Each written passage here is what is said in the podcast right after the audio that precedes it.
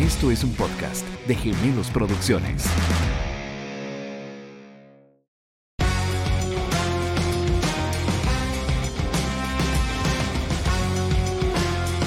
Vale, te he contado la historia que una vez en México en el 2014 me hospedé en un hotel en Reforma que se llama Hotel Imperial y me asustaron. No, ¿cómo que te asustaron? Sí, fue terrible. Usted es casi mexicano. Sí, pero de, no me reconocieron los espíritus de esa habitación. Seguro que estudiaron el pasaporte. Nos hospedamos en ese hotel por porque íbamos como un cliente quería algo como más tradicional e histórico. Y ese hotel está sobre reforma diagonal o muy cerca de la glorieta de donde estaba Cristóbal Colón. Y bueno, fueron las peores tres noches que estuvimos ahí. Hey, cuente la historia, ver, ¿qué me le hicieron ahí? Era, eh, me tocaban la puerta, eh, me abrieron la llave, la, el grifo del lavatorio, eh, el edredón, eh, de vez en cuando se jalaba así un poquito. Y, yo puse las maletas, se te lo juro que no desempaqué absolutamente nada. Puse las maletas prensadas en la puerta por, por si de que nadie entrara. no dormí, literalmente me sentaba mudado porque se tenía que salir corriendo. Bueno, fueron días muy, bueno, noches muy complicadas. y, y, te ha pasado algo así paranormal. No, yo siempre he andado por los caminos del Señor. Sí, yo sé, yo sé. Yo también. Pero me imagino que experiencias así no te han asustado. Todavía no tanto. Tal vez cuando era niño, historias que contaban en las fincas de mi abuelo y de mi bisabuelo, cosas así, como mi familia es de Puriscal, mi papá, entonces, sí, más de una vez contaron historias de brujas y de aquí y allá que aparecían, que tiraban polvo, arena en el techo. Pero bueno, a mí nunca. Costa Rica está lleno de historias. De hecho, hay zonas y hay lugares eh, que están ubicados, ¿verdad? Como centros de atracción de eso. De hecho, se ha vuelto muy de moda. Hay mucho, mucho material de redes sociales sobre cosas paranormales. El mundo está cargado de eso. E increíblemente, las cosas paranormales, casas embrujadas y eso, son un negocio a nivel mundial. Así como nosotros también tenemos ese negocio aquí en una que otra locación, ¿verdad? este, en este mundo que estamos tan, tan loco, tan, de, tan trillado eh, y tan creativo, la gente ha encontrado maneras inexplicables, a veces uno encuentra de sacarle dinero a diferentes circunstancias, ¿verdad? Pero Pablo, no sé si ya estamos en vivo, ¿estamos en vivo ya? Sí, sí, sí, estamos en vivo, entonces que muy mal educados haber estado Sí, Bueno, primero nadie nos conoce y un pronto otro empezamos hablando de una historia y nadie sabe quiénes son. Exactamente. vamos a hacer aquí? El par de X. El par de X de, de, las redes sociales y de los medios de, digitales de este país. Mi amigo, haga la introducción usted.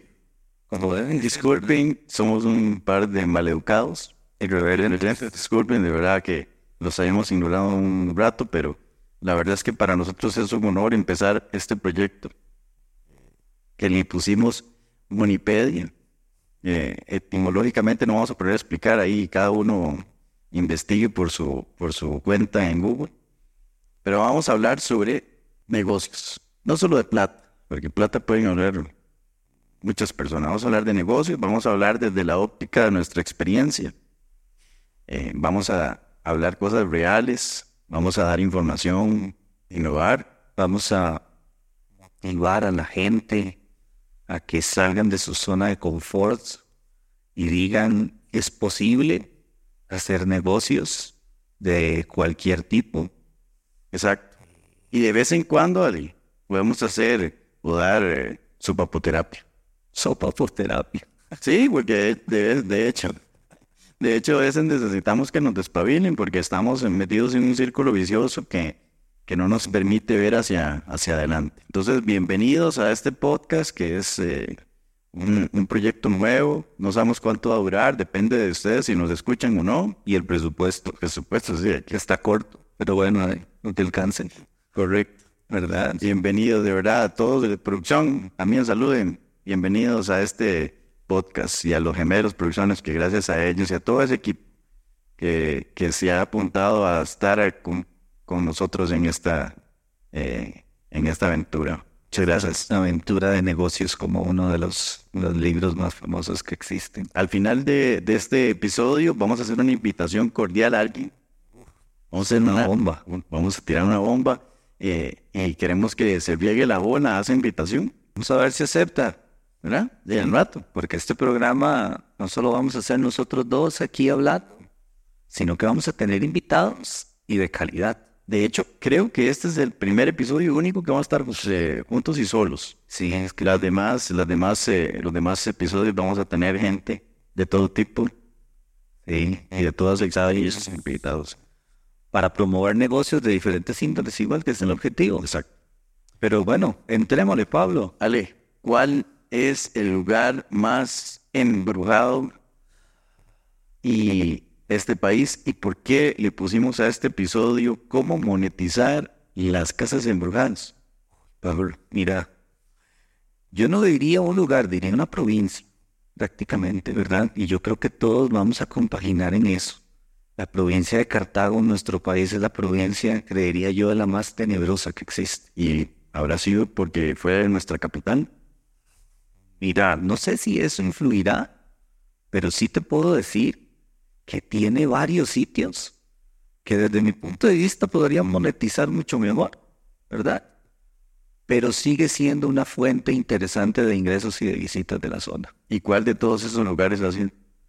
Mira, estaba repasando ayer, prácticamente eh, a excepción del PANE, he ido a todos. Sí, de una u otra manera he terminado en todos. Yo creo que todos hemos llegado a los Sí, claro. De hecho, creo que es un eh, ese paseo de potrerear, que los ticos tenemos ese, e, ese eh, este gusto, nos damos ese lujo de ir a comer una tortilla con huevo duro ahí un potrero subidos en, sí, en Cartago, viendo, llevando frío y viendo hacia el valle. Eh, ¿Qué podríamos decir? Que es el primero. El sanatorio de Unidad, sí, pero yo creería que antes de entrar en eso deberíamos determinar y que la gente aprenda más o menos eh, qué es un lugar embrujado, una casa embrujada, ¿verdad?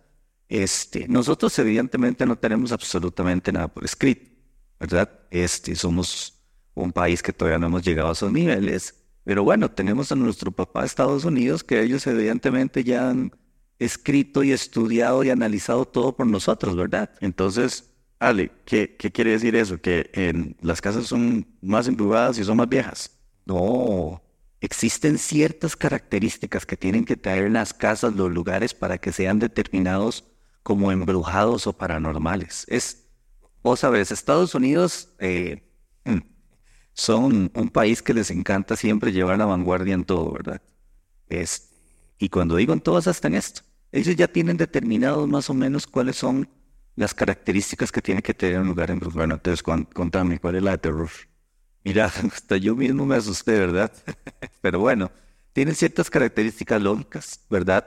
Este, suicidios, homicidios, este, que hayan pasado en el lugar de la, ya sea en el lugar o en la casa de habitación, ¿verdad? También tenemos toda la parte de actividades paranormales, pero las actividades paranormales que suceden en las casas deben de estar ya determinadas y avaladas por un especialista. O sea, hay gente que se especializa en eso. Mira, hay gente que se especializa en el mundo a validar que las casas están embrujadas o no. Es una loquera total, es un negocio. He visto programas de televisión en cable principalmente, que hay gente que tiene equipos eh, tecnológicos, eh, cámaras eh, que detectan calor, frecuencias. de... Acá han venido a Costa Sí, estuvieron un canal muy famoso en Estados Unidos, estuvo ahí mismo en el sanatorio, estuvieron varios días y grabaron. De hecho, es la foto más, eh, digamos, la prueba eh, contundente de una niña en unas escaleras, unas gradas. Imagínate, por ejemplo, eso viene desde que existe gente que se dedica solo a validar el tema paranormal o empujado. De verdad no lo validan, ¿vale? Mira, existe las empresas en bienes raíces, principalmente eso viene desde China y eso viene haciéndose cada vez más famoso en todo el mundo, ¿verdad? Este, existen personas que se dedican a validar las casas embrujadas quedándose a dormir en las casas. Entonces vos sos un agente de bienes raíces, te ponen a correr una casa que te dicen que está embrujada. Entonces, el agente de bienes raíces contrata a esta persona y le dice, necesito que usted me valide si esta casa está embrujada. ¿Cuál es la manera de validarlo? Yendo al lugar, quedándose a dormir y filmar o documentar los aspectos paranormales de las casas. Y eso lo hacen en China. Eso lo hacen en China. Yo pensé que, como están esos chinos que van 30 años, yo pensé que hacían los fantasmas ahí. China. Fantasma va en China. O sea, si no eres de los fantasmas. Sí, dependiendo. Yo usted, verdad, escogía el fantasma y el tamaño, color y todo eso.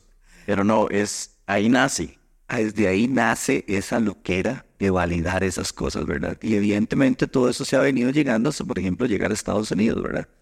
Aunque no lo crean, o sea, a eso también son cosas que uno dice, "Ah, estos, estos gringos, la pura verdad que han llegado a todo hacer. Este, salió una, este, se le llama como la ley de los cazafantasmas, que se dio un caso en Nueva York, en donde una persona, a una persona le vendieron una casa que estaba embrujada.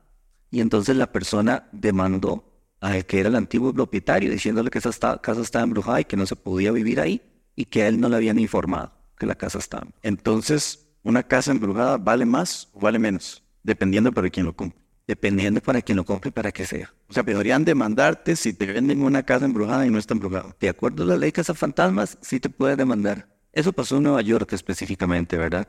Entonces, imagínate que sí, la persona que, que, que había comprado la casa, la casa estaba totalmente embrujada, tenía aspectos paranormales y todo el tema, ¿verdad? Y entonces demandó al antiguo casero, llamémosle así, y ganó el juicio. Entonces le tuvieron que devolver prácticamente el dinero que había abonado por la casa. Y a partir de ahí empezó, wow, ¿verdad? Algo increíble. Imagínate que, por ejemplo, existen estados, valga la redundancia, Estados Unidos, que tienen leyes específicas para llegar a determinar no solo que es una casa embrujada, sino la comunicación o la información que tienen que darle a la persona que va a comprar. Entonces, por ejemplo, yo soy un agente de bienes raíces y vos me vas a comprar la casa. Mi casa está embrujada. Yo, por ley, tengo la obligación, dependiendo del estado, de informarte y decir, mira, Pablo, en casa mataron a una persona. Qué miedo. Y es tu decisión si la decidís comprar o no. Pero yo estoy en la obligación de decir, Y si no digo, y me jalan las patas la noche.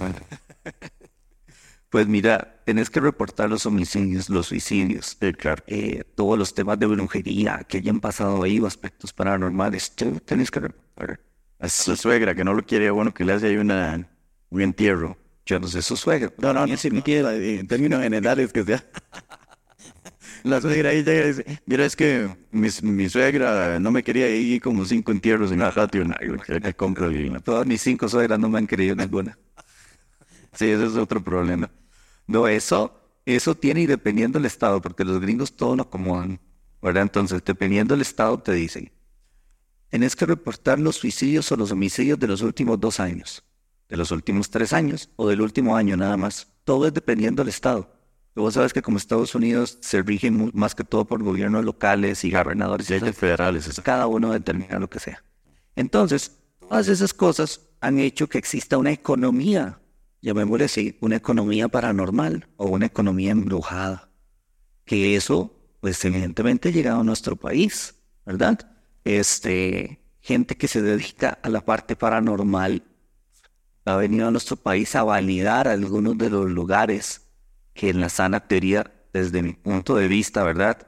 Y, y no es que me quiera hacer como un negocio de esos, porque no, ¿verdad? Nos hace falta explotar esas cosas a nosotros. Hay muchísimas cosas eh, que aquí en Costa Rica no se, no se hacen. Y ahora, ¿por qué un podcast de negocios está hablando sobre temas paranormales? Y yo creo que hemos, eh, hemos empezado con este tema porque muchas personas, muchos empresarios y emprendedores en este país son casas embrujadas.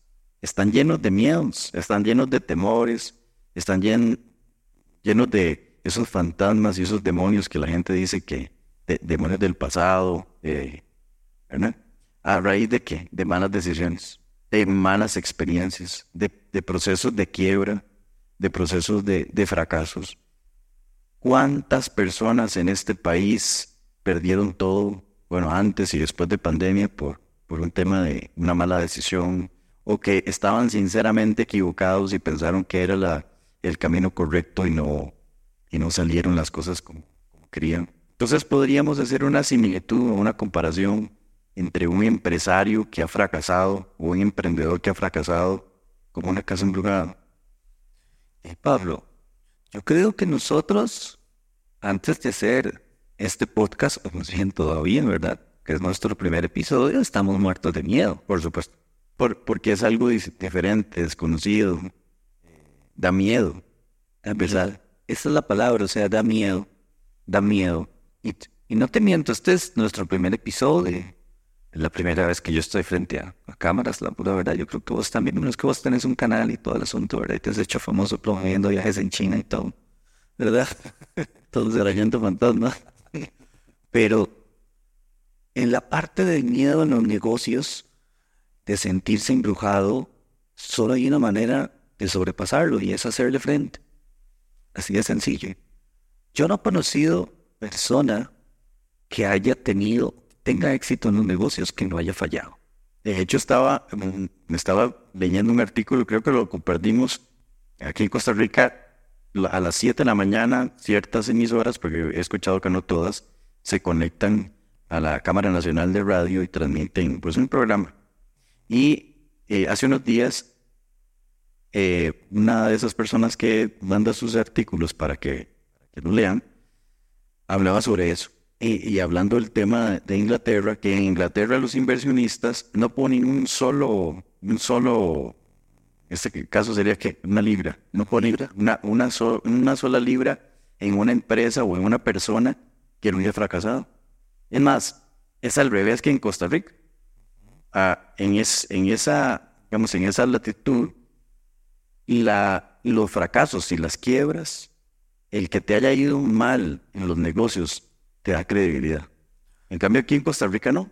Aquí tenés que estar al día con las cargas sociales, no deberle irme al chino, no deber eh, ver a la pería y Dios libre poner en tu currículum, mira, he quebrado cuatro empresas. No, o sea, Dios libre yo, Dios libre yo en mi currículum ponga, mira, he perdido tanto dinero en Bitcoin, perdí dinero en acciones por aquí, hice una mala inversión en tal negocio, invertí en una película y no me fundió.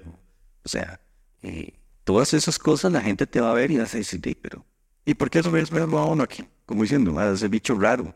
Vean, o, más, te voy a contar una, vez una anécdota. Eh, un conocido le dijo a un amigo mío que no anduviera con Pablo porque había quebrado muchos negocios. Entonces uno dice, bueno, ¿con quién va a andar? Te pusiste dos. Sí, yo decía, ay, sí, sabe, para ver. Esta, ay, uy, sí, ay, sí, no, demasiados. Sí, sí, porque yo estoy emprendiendo desde 1998. Ya son varios años. Y me ha ido re mal, me ha ido muy mal, me ha ido muy bien. Pero eso ha hecho, todas esas malas decisiones y todos esos fracasos me han puesto en este momento y en esta posición. Y me siento más maduro, me siento más, más coherente. Antes sí era un suicida tomando decisiones, era muy irresponsable, ahora no. ¿Y eso qué me ha hecho? La gente puede decir, ah, es que es eh, la universidad. Bueno, en la universidad eh, no. Ah, la universidad no enseña a hacer negocios, no te enseña a fracasar, no te enseña a hablar en público, no te enseña a hacer presentaciones, esas presentaciones que van a asombrar a tus jefes. Este, la universidad es literalmente un requisito. Muchas veces y en otras ocasiones creo que es una obligación más de los padres, ¿verdad? Hacia los niños. Ah, tenés que estudiar si no vas a hacer nada en la vida. Bueno, es.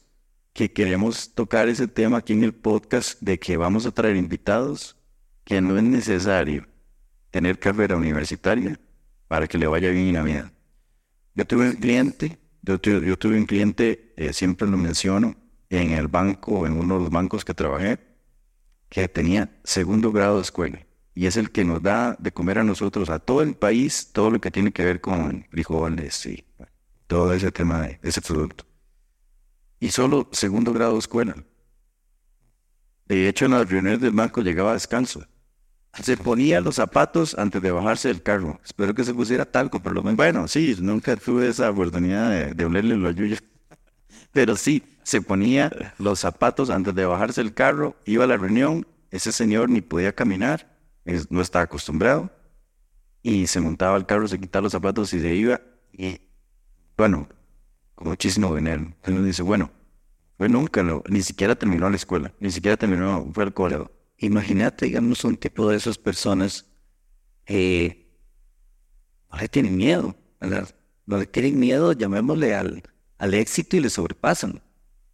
Eh, ya te pregunto más bien a vos, porque yo creo que a todos nos ha pasado más de una vez. O sea, vos te has sentido, llamémosle embrujado, o totalmente pegado en los negocios, en que vos decís, hice esto, me salió mal, hice esto, otro me salió mal, haces dos, tres, cuatro y te salen mal. ¿Te ha pasado eso? Por supuesto, claro, y hemos sentido esa depresión, eh, eh, esa, esa imposibilidad emocional de fracaso y fracaso y fracaso, eh, donde nos van, nos va minando nuestra autoestima y, la capacidad. Entonces, ¿cómo salir de ahí? Por ejemplo, si yo tomé una mala decisión de ponerme un restaurante, una soda, y vino la pandemia, no solamente perdí el negocio, sino el, sustento de mi familia. No solamente perdí la reputación a veces hasta dentro de la misma familia.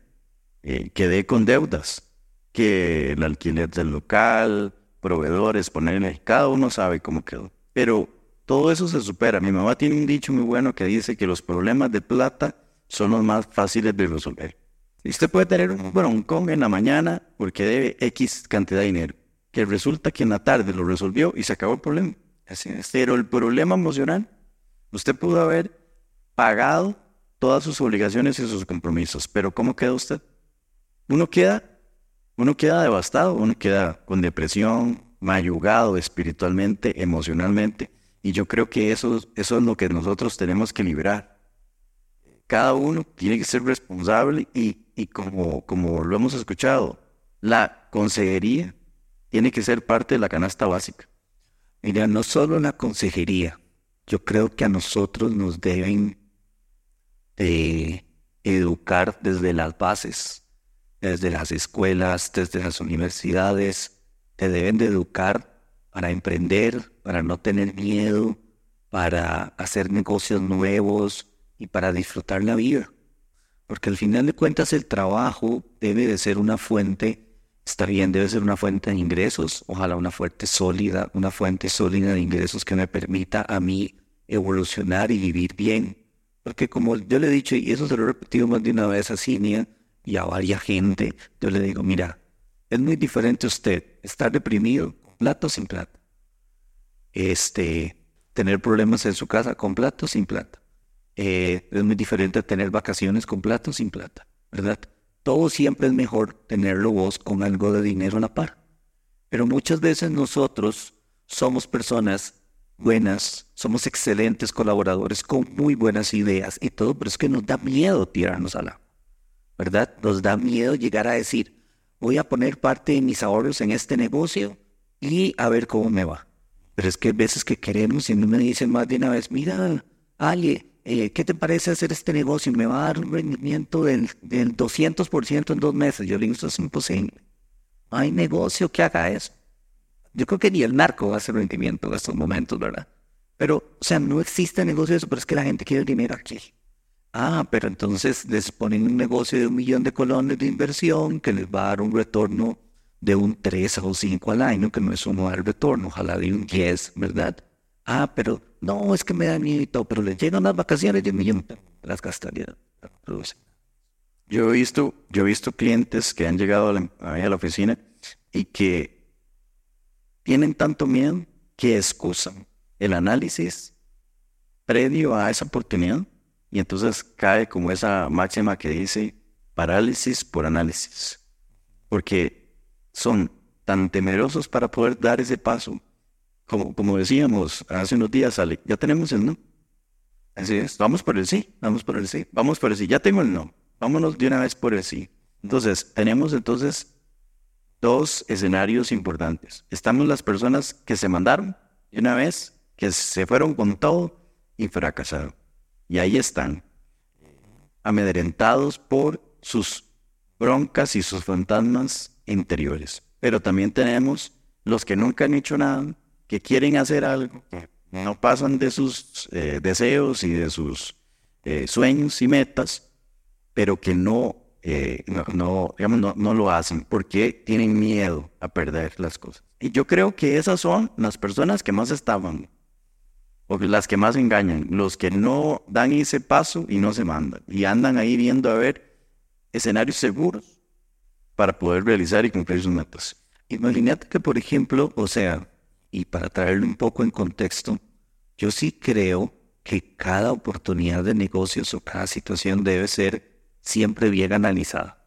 Entonces, por ejemplo, si yo voy a tener una casa embrujada, este, no sé, digamos que yo voy a ser el, el que voy a ser la persona que va a alquilar ahora el sanatorio, el sanatorio Durana, ya que es nuestro, digamos, nuestro principal lugar embrujado, ¿verdad? Que dicen que tenemos nosotros y todo eso, ¿verdad? Yo he ido varias veces ahí, nada, ¿verdad? Pero el sanatorio Durán, al igual que cualquier negocio que nosotros necesitamos o que vayamos a hacer, necesita un análisis de cosas. ¿Qué necesita el sanatorio Durán? Que son cosas importantes, en este caso, para la creación de una estrategia de un negocio, que también pueda llegar y que también tenemos que aplicar en nuestras vidas. Un sanatorio Durán, por ejemplo, o sea, tiene, una particularidad muy importante. Tiene una ubicación, tiene una ubicación interesante, mística, eh, frío, ese frío el volcán que pega esa neblina, ¿verdad? Pero le faltan muchas cosas, este, eh, que yo creería que deben de hacer. Le falta la creación de tours, por ejemplo. Deberían existir guías turísticos en el interior que lleven a la gente a los lugares y que les explique. En esta pared sucedió tal cosa, en este cuarto tal otro, esto aquí allá. Hacen falta otras fuentes de ingreso, fotografías épicas de esos lugares. Cuando vos, por ejemplo, vas a Disney, en Disney tienen, eh, dice, eh, your photo spot, por ejemplo. Entonces, este es tu lugar de fotos. Entonces, ya es un lugar que vos te paras ahí y es una foto espectacular, por ejemplo. Esas cuestiones producen, les hace falta restaurantes, les hace falta una tienda de cosas paranormales que existan y eso, ¿verdad? Eso es un análisis rápido e importante de un lugar que puede llegar a producir mucho dinero. Y ese análisis sirve para el negocio de una casa embrujada, también sirve para nuestras vidas también para los negocios que nosotros vamos a tener que hacer. O sea, me vas a decir, Pablo, que vos, cuando te lleva un negocio y vos en una hora decís que sí. No, y menos cuando uno se ha quemado con leche, que hasta el queso, eh, queso crema sofa. Exactamente. O sea, vos, o sea, los que ya hemos emprendido y hemos hecho más que uno que otro negocio, invertido en diferentes cosas, lo hemos hecho, sí. O sea, yo a mí se me han llegado a proponer negocios, yo, que no vez la perdí, a los tres meses me di cuenta que había, equivocado, ¿verdad? Que no lo en frío, que no hice un análisis de las cosas. Unas casas embrujadas tienen estrategias que pueden llegar a funcionar y que pueden llegar a producir negocios. Y así es también nuestra vida y nuestros miedos. Si vos tenés miedo a emprender, lo que yo hice, ¿verdad? Varias veces, todavía lo sigo haciendo porque es mentira que a mí no me da miedo realizar negocios, emprender, perder aquí ya, porque he perdido muchos. He ganado otros, pero he, perdido muchos, ¿verdad?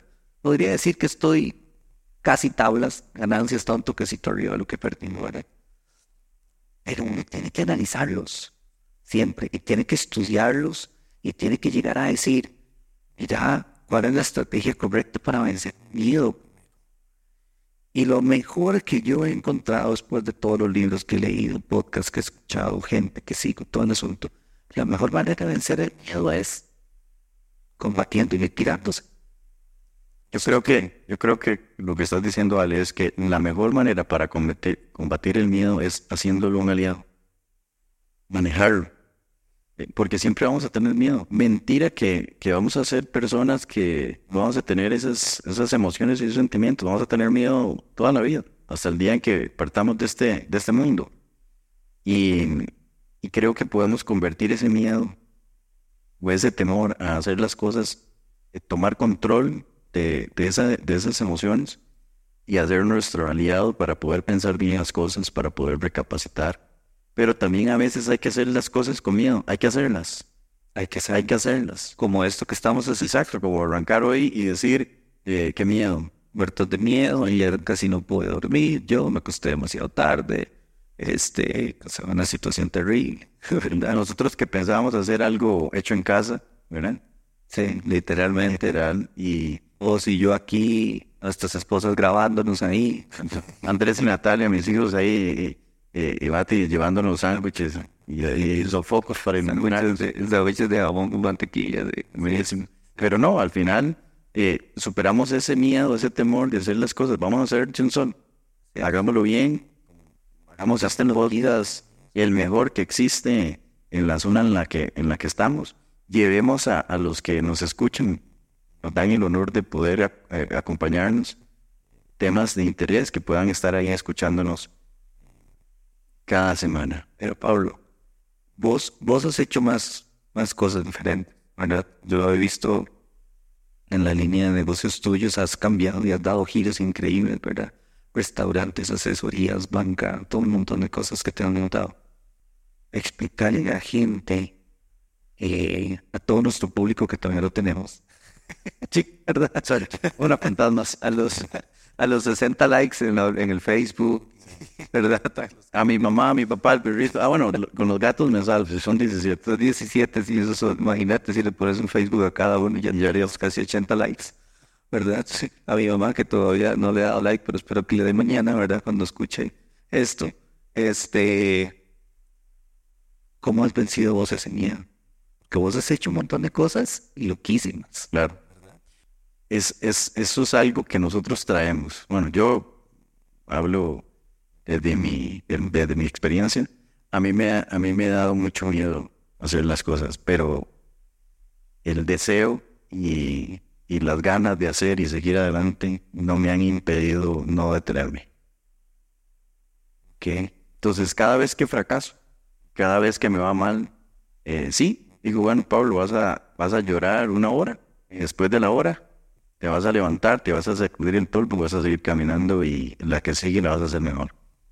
Aún así, cuando aprendes, tenés miedo. Por supuesto, siempre. Sí, eso es algo que no se quiere. Yo he leído varias biografías de empresarios, varios libros de cosas de motivación, manejo de tiempo, eficiencia y ese tipo de cosas. Y todos terminan en la misma conclusión. El miedo es inevitable, siempre va a existir. Pero las personas, y vos dijiste una frase muy buena, que la pura verdad, es la que podrían cerrar esta conversación. O sea, las personas que logran tener el miedo como su aliado y logran trabajar a la par de él son las que en realidad tienen éxito. Y la gente debe saber que siempre vamos, que hay negocios donde vamos a perder plata, perder plata, perder plata. Pero en el momento que ganen uno, van a recuperar todo lo que han perdido y más. Por eso de que muchas veces yo siempre digo que desde las bases, desde nuestra educación, debemos de motivar a los niños a decirles, no tengan miedo, emprendan. Y démosles las herramientas necesarias para que hagan un trabajo exitoso, ya sean desde el aspecto laboral, donde vayan a tener un patrono, o desde el aspecto empresarial. Porque a mí en la universidad, y he estudiado bastante, me dijeron, mira, eso es lo que tenés que montar para tener una empresa en Costa Rica. Estas son las bases que cuida, cuida esta parte financiera. Tenés que ponerle en ventas, tenés que tener una buena parte administrativa. Y el gobierno eh, invierte muchos recursos para que eh, personas se, ¿verdad? se dediquen, hagan emprendimiento, pero no existe una sola entidad de este, de este país en donde digan cómo tiene que hacer uno para cerrar una empresa. Te ayudan a abrirla, pasos para abrirla, para Duramos bastantito abriendo una empresa, pero pero bueno, tampoco nos dan esa herramienta para decir, bueno, ¿cómo sabes que ya te está yendo mal o cuáles son las alertas para poder cerrar? sí. Y bueno, cerramos este podcast con, con esta frase. Me gustaría, Ale, que cuando partamos de este, de este planeta, en nuestras lápidas diga, lo dieron todo, no se guardaron nada. Así es. Así es. Yo tengo una frase que creo que te la había compartido una vez que, que se nos ocurrió esta idea de montar el podcast. Y es que eh, todos nosotros tenemos nada más una vida. Y como tenemos una vida, tenemos que hacer de todo. Sin miedo. Yo soy una persona súper temerosa. Pablo, yo creo que a vos también me parece haber escuchado también la en donde eh, cuando hacíamos exámenes en la escuela, en el colegio nos temblaban las manos, ¿verdad? Vos también te pasaba Así es, realmente. Entonces, y aún así estamos aquí, Aquí estamos. ¿verdad? Un par de desconocidos que queremos intentar ayudar a la gente a vencer sus miedos, a ver posibilidades de negocios, ¿verdad? Explorar negocios nuevos que desde nuestra perspectiva pueden funcionar y otras- otras perspectivas van a decir que no, ¿verdad? Pero la idea es que la gente se motive a entrarle, a vencer su miedo, hacer nuevos negocios. Y que quede claro, bueno, yo he fallado un montón de negocios, ¿verdad? Y todavía lo sigo fallando. Ayer en la noche, ayer en la tarde, que andaba con mi esposa, que andaba con Cini y con Mati, andábamos viendo cosas de Barbie. Y entonces Cinia llegó y me dijo, mira, revisar las secciones de Mattel y todo el asunto, a ver cómo están. Y estaban terribles todavía, todo no generado nada de plata, ¿verdad? Este, pero bueno, es eso, vencer el miedo y todo. Ahora sí, demostremos o hagamos el por qué este podcast creemos que va a ser una, ¿cuál fue la palabra que vos utilizaste? Una que De este podcast vamos a hacer que este podcast sea, queremos hacer eh, ser eh, un subapoterapia. no, ah, era fue la palabra que utilizaste, irreverente. Vamos a ser irreverentes con los conceptos y con las estructuras mentales que tienen cada uno de ustedes y que y queremos que vean fuera del tarro. Exactamente. Y soltamos entonces, dale nuestra bomba Vale, y con eso terminamos. de ocurrencia. Dale. Vos Toca. estás Totalmente convencido y, y me apunto. Además, yo pongo la comida. ok. Dale. Ok, me parece. Viendo la, viendo la cámara. Vamos a ver cámara. Ok, cámara 1. Muy bien. Somos un par de personas que están emprendiendo un proyecto nuevo. Este es nuestro primer episodio, ¿verdad? Y queremos hacer una fuerte y clara invitación a nuestro señor presidente de la República para que en el podcast que queremos sacar el primero de enero del 2024 a las 6 de la tarde, que son los días que vamos a estrenar podcast, sea él nuestro invitado.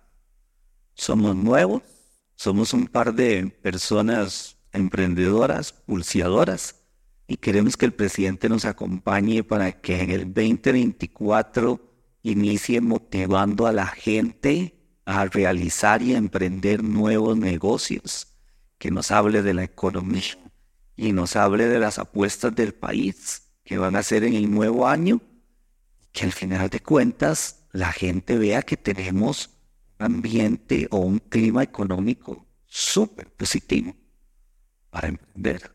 Nada de política. Nada de política. Queremos que el presidente venga, comparta con nosotros un ratito y hablemos de negocios. Exactamente, que eso es lo que yo creo que hace falta hoy en día bastante. Y que sea nuestro señor presidente que nos motive. Muchas gracias por acompañarnos en nuestro primer episodio. Pablo, qué gustazo. Sí, ¿verdad?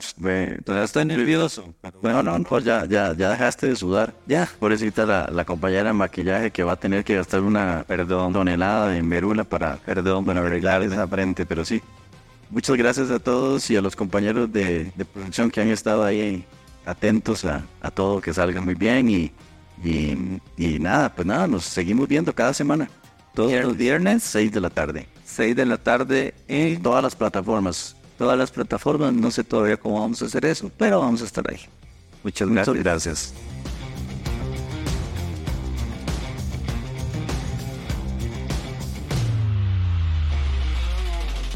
Esto es un podcast de Gemelos Producciones.